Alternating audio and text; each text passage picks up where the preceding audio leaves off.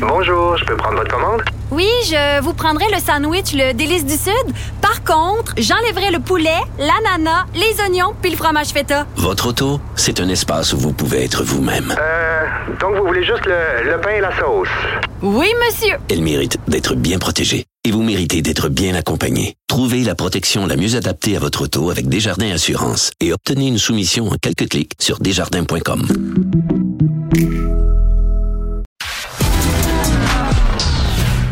culture aux affaires publiques. Vous écoutez Sophie Durocher. Cube Radio. Quand j'ai vu dans la section Faites la différence du Journal de Montréal, Journal de Québec, euh, une lettre dont le titre était La santé, c'est bien plus que la gestion de la maladie, je me suis dit, tiens, tiens, c'est intéressant ça, c'est un bon euh, concept, je vais aller lire là-dessus.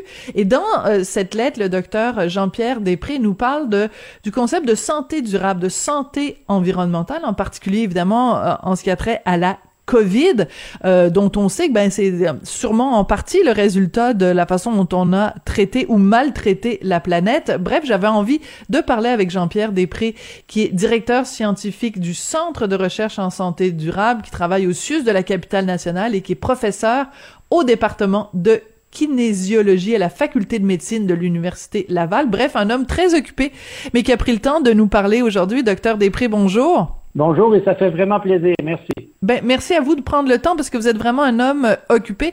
Docteur Després, euh, réflexion extrêmement intéressante dans, dans votre lettre. Euh, si on devait résumer votre propos, euh, ce serait quoi pour les gens qui, euh, qui nous écoutent? Ben, ce serait que, vous savez, c'était pas, c'était pas une critique d'une réforme qui s'annonce parce qu'elle sera nécessaire, mais c'est un commentaire à l'effet que les experts de la planète disent qu'il faut élargir le débat. Là. On a un système qui est largement hospitalo-centrique, euh, basé sur la gestion de la maladie, puis on peut en être fier même s'il est perfectible. Vous savez, on a une espérance de vie nettement supérieure que les Américains, parce que même si les Américains sont le pays de la planète qui dépense le plus en matière de dépenses de services de santé, comme c'est très centré sur la gestion de la maladie, puis qu'il y a des dizaines de millions d'Américains qui n'ont pas accès à la gratuité en matière de services de santé, ben leur espérance de vie, vous savez, ils sont en, ça oscille le 53, 54, 50e, 55e au monde. Ah Alors, oui, je on- savais pas. Oui, oui, oui. Alors que nous, on est tout proche des, euh, des, des, euh, des peuples qui ont une espérance de vie élevée, comme les Japonais, euh, les, les Sud-Coréens. Donc, on, on peut être fier de ça, mais cela dit, on se rend bien compte qu'avec le vieillissement de la population, puis l'éléphant dans la pièce, les- moi, ce que j'ai étudié toute ma vie, là, les maladies chroniques de, de société, le diabète de type 2, les maladies cardiovasculaires, toutes, toutes les complications associées à un mode de vie où euh, l'environnement puis nos milieux de vie sont configurés. Mon Dieu, que c'est pas facile de bien manger, puis de- que toute la population, par exemple, je donne des exemples très simples, a accès à des fruits puis des légumes frais. Il y a ce qu'on appelle des territoires dans des villes où il y a des marais, on appelle ça des marais alimentaires parce qu'il y a, il y a juste de la malbouffe de disponible. Puis c'est pas parce que le manger de la malbouffe, c'est pas c'est pas correct de temps en temps, mais quand ça devient notre alimentation chronique, ben là, c'est clair que la science nous dit que les maladies chroniques euh, de société vont s'installer. Puis il en est de même pour, euh, pour euh, l'activité physique. Vous savez, moi, dans mon quotidien, j'étais un tapeux de clavier, un puceux de crayon, extrêmement sédentaire. Oui. Puis ça, ben, si on fait pas, si on on n'est pas pleinement conscient, ben, il faut que je bouge ce corps-là à tous les jours. Ben, le vieillissement prématuré s'installe. Puis là, avec le vieillissement de la population, bref, c'est ce qui coûte le plus cher. hein. C'est 60% de nos Hein? coûts de santé, d'hospitalisation, c'est des maladies du mode de vie. Donc, si on fait juste se centrer sur la gestion de la maladie, on n'y arrivera pas. C'est ça le point que je fais. D'accord. Donc, ça veut dire quoi la solution? C'est quoi, docteur Després? C'est de, de miser plus sur la prévention? Parce que je regarde, par exemple, mon collègue euh, Richard Béliveau, là, qui écrit euh, dans le journal, euh, il, il- quasiment chaque semaine, il répète la même chose. Les maladies qui sont euh, causées par euh, des habitudes de vie. Bon, le tabac, la malnutrition, le manque d'exercice, ce sont, ce sont trois éléments sur lesquels on peut, ou une trop grande consommation d'alcool. Euh, ce sont quatre éléments sur lesquels on peut agir. Donc, on n'est pas, on, ne subit pas ces maladies-là. Ce sont des maladies sur lesquelles on peut avoir un impact. Mais moi, j'entends pas beaucoup le gouvernement parler de, prévention ou parler d'une meilleure alimentation et tout ça. Euh, Ben là, je regarde vais, la je vais façon. être très, je vais être très, je vais être très candide avec vous. Euh, Oui. Malheureusement, il y a beaucoup de pseudo-experts de la, de la prévention. Moi, j'ai fait de la recherche sur la prévention avec des collègues euh, toute ma vie.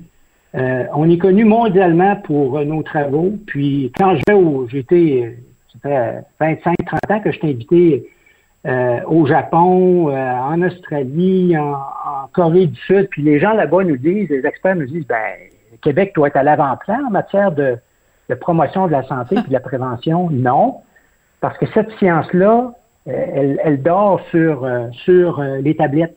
Ah, Alors, oui. on ne demande pas mieux, nous, que de, de faire œuvre utile. Puis dans ma carrière, vous savez, moi, je suis un vieux chercheur, ça fait 36 ans là, que je fais de la recherche dans ce domaine-là. Puis je vous avouerai ma grande déception. Des, puis je le dis avec beaucoup de respect, hein, parce que je ne voudrais pas oui. faire leur travail. Là. Mais nos ministres de gestion de, de, la maladie, ben, ils ont une vision très, très gestion de, de la maladie. Puis la prévention, ben, il ne faut pas faire du n'importe quoi. D'accord. Mais c'est intéressant ce que vous dites. La prévention nous dit, si on veut en faire, ben, il faut mesurer, puis il faut accompagner. Le dire, Simplement le dire, c'est pas suffisant. Il faut D'accord. Puis je peux vous donner des exemples très concrets. Oui, attendez juste deux secondes. Oui, on va en arriver aux exemples concrets, mais ce que je retiens de ce que vous me dites, premièrement, c'est que vous dites pas le ministre de la Santé, vous dites ministre de la gestion de la maladie. Ça, je c'est pas tombé dans l'oreille d'une sourde. Mais je le dis avec respect, Madame Durocher, hein, en passant. Oui, je oui, mais je beaucoup de respect. Mais je, je, vous, je, vous, je vous accueille tout à fait dans, dans, dans ce propos-là, puis je, je vous seconde même, je dirais. Mais la deuxième chose que je comprends, c'est que vous nous dites, ben moi j'ai cette expertise-là. Euh, cette expertise-là, elle est reconnue à l'étranger, mais c'est comme si au Québec, nul n'est prophète en son pays, puis qu'au Québec, on n'entendait pas ce propos-là, cette, euh, cette urgence-là d'agir. Oui, puis c'est je pense qu'on n'est pas le, on n'est pas les seuls en la matière. Il y a, bien, il y a parfois dans le domaine de, de la recherche, nul n'est prophète dans, dans, okay. dans, son pays. Mais je peux vous donner maintenant un exemple très pratico-pratique. On, on, parle de, de, de, prévention. Ben nous, on a, on a des cohortes euh, de, de, travailleurs, faute de pouvoir implanter ce que j'appelle de, la médecine préventive en, en, médecine familiale, par exemple. Ben, ce qu'on a fait avec une unité mobile, on a évalué des milliers de travailleurs, puis ce qu'on a voulu faire, c'est bon, ben, à défaut, pour le moment, pouvoir le faire dans le système de, de santé, on va le faire avec la participation d'employeurs qui offrent une offre, justement, évaluative, où on mesure puis on cible les habitudes de vie. Puis il y en a quatre. Il y a quatre indicateurs euh, euh, qu'on qu a développés chez nous. Il y en a un, c'est très facile. On en a déjà parlé, vous et moi. C'est la mesure du gras interne, ce qu'on appelle oui. l'obésité abdominale, le, le, gras par en dedans qui est très dangereux. Puis ça, ça se mesure avec le tour de taille. Alors, ce que je dis depuis maintenant 25 ans, il faut mettre le poids santé à la poubelle puis suivre oui. l'évolution de son tour de taille dans le temps. Ben, si on, on, posait la question combien de médecins ou de groupes de médecine familiale mesurent mmh. de façon systématique le tour de taille en pratique clinique, ben c'est pas fait. Bon, déjà un premier rendez-vous manqué parce que là on, arrête de stigmatiser les, les, gens, les patients, on parle plus de leur poids, on parle du tour de taille. Ça veut rien dire, là, une valeur, vous savez, de 95 ou de 90 cm, on stigmatise plus les gens. On veut pas que le tour de taille augmente avec le temps. L'autre point le plus important, puis le plus grand rendez-vous manqué, Mme Durocher, c'est que l'indicateur, la première chose que je voudrais savoir de vous, pour prédire ce qui va vous arriver dans la vie, c'est votre, votre, condition cardio-respiratoire. C'est quoi condition cardio-respiratoire? Êtes-vous en forme? Alors, je vous mets sur un, un tapis roulant un tapis, un vélo, ouais. puis je vous fais un travail très léger. Là. Je ne fais pas un effort maximal. Si vous avez une réponse de votre fréquence cardiaque qui était exagérée, vous n'êtes pas en forme. Bien ça, la littérature scientifique, elle est très épaisse, puis montre que c'est le facteur de risque numéro un hmm. pour le développement d'une pléiade d'enjeux de, de, santé. Alors ça, c'est un autre rendez-vous manqué. On ne sait pas si les Québécois et les Québécoises sont en forme. C'est pas mesuré en soins primaires, alors qu'avant même votre cholestérol, votre tension artérielle, si vous faites du... c'est la première chose qu'on devrait savoir, science à l'appui. C'est pas Jean-Pierre oui. Qui invente quelque chose pour non, vous non. ce matin.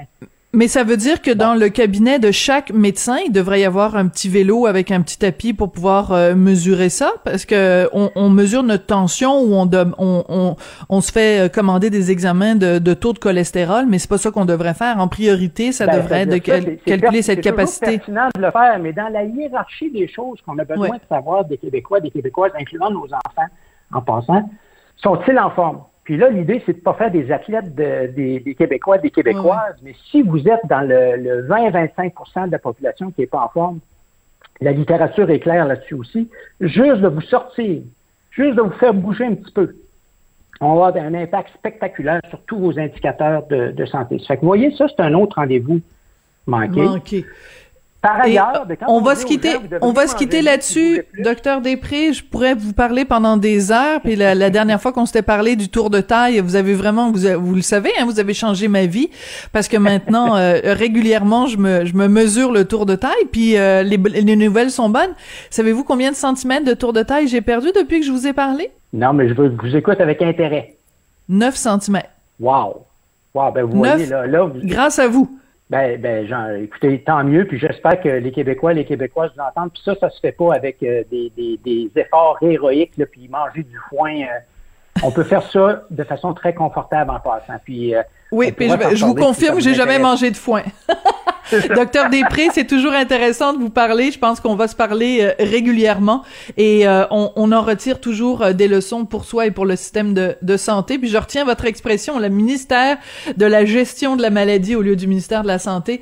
Docteur Jean-Pierre Després, vous êtes directeur scientifique de Vitam, Centre de recherche en santé durable. Vous travaillez au CIUS de la capitale nationale. Vous êtes professeur au département de kinésiologie de la faculté de médecine de l'Université de Laval. Merci beaucoup, puis à la prochaine chicane, docteur Després. Merci, merci, au revoir. Bonne journée.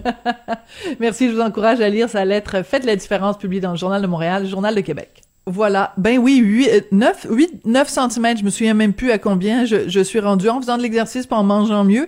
Euh, c'est une des leçons que j'ai retenues euh, de Docteur Després. Euh, il a un, un QI sûrement aussi impressionnant que son que les la petitesse de son tour de taille. Jean-François Paquet à la réalisation. Des fois, j'essaye de faire des présentations, puis ça- c'est pas formidable. Jean-François Paquet à la réalisation et la mise en onde de l'émission. Est tout mince, il est tout mince, Jean-François. Également, à la recherche, il y avait Julien Boutier. Merci beaucoup à vous d'avoir été là. C'est toujours un plaisir de vous parler et on se retrouve demain.